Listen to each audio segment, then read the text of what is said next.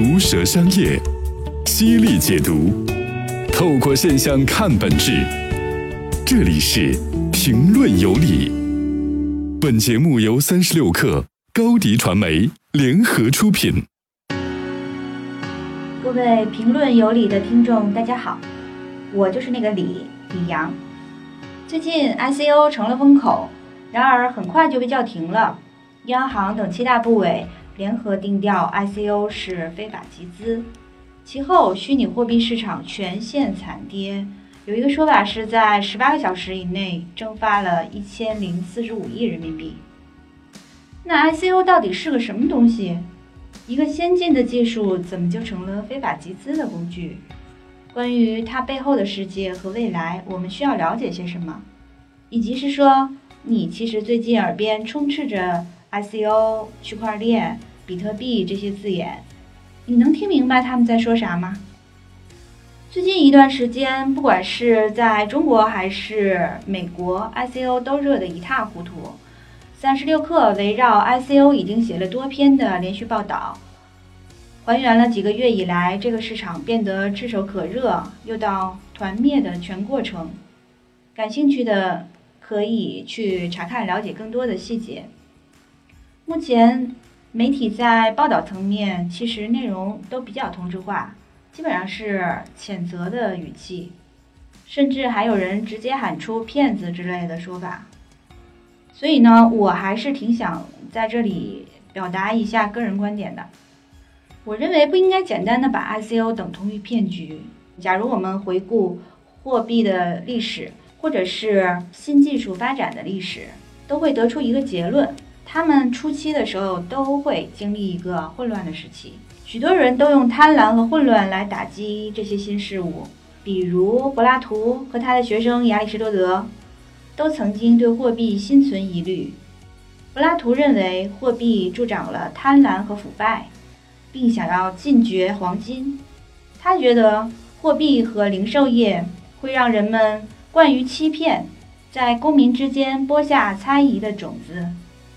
亚里士多德呢，比他好一些，但是他也是拒绝货币的。他说过，人们最终只会带着货币来到市场。像一个奸诈的投机商一样购买商品，再用更高的价格把商品卖掉。他认为这样违背自然，用钱生钱只会助长一个人无尽的贪欲。这两位先哲都认为贪婪不是好事儿，但是你也看到了，正是因为这种所谓的贪婪，才带来了市场。商业和人类文明，人类学家杰克韦瑟福德他在他的那个货币史的这本书里面写道，可能正是货币的出现促进了民主制度。当然，黄金的风靡也曾经一度带来过混乱，比如说当时有各种炼金术的出现和流行。马丁路德的他爸爸就是一个炼金术士。纸币刚诞生的时候也遭遇过非议。本杰明富兰克林。在一七二九年的时候，还写了一本未署名的，名字叫做《初探纸币的本质与必要性》的这种小册子啊，目的是为纸币辩护。后来到了就是我们近代，就是大家都比较熟悉的信用卡这种东西，就是它是作为一种新的技术出现的时候，也曾经引发了诸多的问题。因为有一段时间发行信用卡太赚钱了，银行持续会向里面投入数十亿美元的广告费用。来吸引新的客户，那信用卡公司也的确采取了一些不公平并且有害的做法，比如收取极高的利息和繁杂的费用，这些都是乱象。ICO 也一样，数字货币、区块链和 ICO 这种手段其实都处在一个非常早期的阶段，它的不成熟和急速发展，在眼下中国同样不成熟的投资环境内发酵，所以引发了混乱。为了能让所有的听众都听明白，这里边还需要做一点点解释。ICO 是什么呢？其实它对应的就是 IPO，C 就代表 Coin。应该肯定的一点是，ICO 的确是一种创新。这种创新的融资形式的出现，极大的促进了区块链上应用的发展。相当于他们获得了一个融资通道，各种角色受到利益的驱使进入了这个领域。也让区块链项目数量不断的增加。它也迅速的让区块链这个技术获得了认知普及，不管是普通大众还是 VC 或者是监管部门，现在都要来研究一下这项技术。数字货币圈的人普遍把创业项目分成两种：中心化的和去中心化的。这听着特别像乔布斯当年说：“This is a Mac, that is a PC。”这个意思就是，虽然 Mac 也是它应该也是属于一种 PC 啦，但是呢，他的眼里，他们就天生就不是一类。前面说的那个去中心化和非中心化区别就在于是不是利用区块链技术来实现的。假如不是呢，认定是那种传统的创业项目。比如说一些模式的创新啊，虽然它也是基于移动互联网或是互联网这种去中心化的东西呢，但是他们的说法还是说这是一个中心化的项目。然后其其余的那种呢，利用区块链的是可以去 ICO 的，他们被称作是去中心化的项目。在融资和上市方面，也是通过这一点来划分界限的。美国就是这样，ICO 上币，要是上了传统的这种嗯意义上的项目呢？SEC 就会出面的干涉和监管，不允许他去通过那些传统意义上的项目，因为他们是在证交所管辖的范畴的。但是如果你是帮助区块链的项目融资，他就不管了。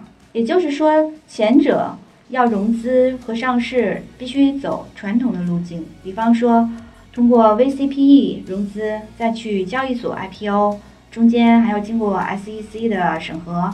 而后面这个过程就相对简单多了，就是通过 ICO 融资，并且在数字货币的那个交易所里面去做一些二级的买卖。那他们拿到的钱也是分成两类的，传统的 IPO 拿到的钱呢是法定货币，美元、人民币。那 ICO 不能直接拿这些钱，你想投资的这个人呢，要先买比特币或者以太币，再用这个去认购某个区块链项目的代币。这也不是一种股权融资，一定要强调这一点。这些代币实际上是兑现的是未来这个应用程序的使用权，但是呢，这些代币本身也可以是在二级市场做交易的。产生混乱的就在于这个地方了。那那其实这个背后混乱的原因在于什么呢？就是究其本质的话，还是说供需双方是极大的不平衡的，因为区块链这个领域里边儿。好项目和应用太少了，人才的储备也非常的匮乏。那上面提到的这个发行的代币其实是使用权，但是很多项目其实到了最后，他们还走不到那个应用的那一层面。其实有一个 ICO 平台曾经喊出一句话，他就说：所有不为应用而 ICO 的项目都是耍流氓。但是投资者散户其实他是不管这个的，就像那个 A 股股市里一样嘛。就是大爷大妈都进入了这个钱太多了，去追逐那少量的项目，就导致劣币会驱逐良币。不好的项目呢，它的代币也照样在二级市场涨得很好，交易得很好，而且很疯狂的涨。这样就是国内的一个大型 ICO 平台的负责人曾经跟我聊天的时候就说，这是目前在中国这个领域里边发展的一个最大的障碍。这么急功近利，把好项目都给拖下水了。也不排除一些 ICO 平台和交易所本身也不够规范。但是话说回来，无论如何，区块链是一种伟大的、可能会改变世界的技术，这个前景是毋庸置疑的。有人把它形容为下一个互联网那样伟大的一个东西，那基本上可以跟 AI 是并驾齐驱了，就人工智能。ICO 是区块链的配套产品，不能够孤立的存在。换句话说。ICO 也是无法从本质上禁止的，因为它是去中心化的。区块链和数字货币是没有国界的，是全球化的。也就是说，中国如果禁止了，它可能会转入国外或者是地下。我们得用一些发展的眼光去看待新技术。比特币之前遭人诟病的就是说，有人拿它来做海外的资产的转移，甚至是美国有一些案例是说，有人用比特币，因为它匿名嘛。用来买毒品，但是你反过来想，这个并不是比特币自己的原罪，因为你用现金也一样可以干这些事儿，对不对？技术是中性的，就像我们谈到人工智能，它也像化学物品一样会产生危害。ICO 也是这样，所以我相信我们的政府是有智慧的。一直以来，中国在移动支付等方面这种包容性都非常的大，也直接促进了眼下无现金社会的这种繁荣性。我其实也想做一些善意的提醒：去中心化呢，不意味着无政府主义。互联网本身就是一个去中心化的东西，而且历史屡次的告诉我们，乌托邦无法立足。假如 ICO 喊着要颠覆 VC、抛弃券商、绕过证监会等机构，你们树敌太多，这将会是非常不理智和不切实际的。以比特币和其背后的区块链技术为例，它能做的事情可不仅仅是作为货币的这样一个角色。这个我们可以在下一集啊货币的未来里面详细去说一说。我对数字货币的一个看法是。它可以作为现有货币的一种补充，这种替代论呢是非常幼稚的，在我看来，因为你看看历史上，比如说货币猎，在一二六零年，他发行了中统钞，他当时用的创新是什么？就在于他的严令，而许多年以后，到了美国罗斯福那个年代了。他的做法跟忽必烈其实没什么本质上的差别。他颁布了一项政策，是第六千一百零二号总统令，强制当时的人们按照某一个价格去把所有的金币、金条、金票都交给政府。那只要有必要呢，类似的事情永远会再现的。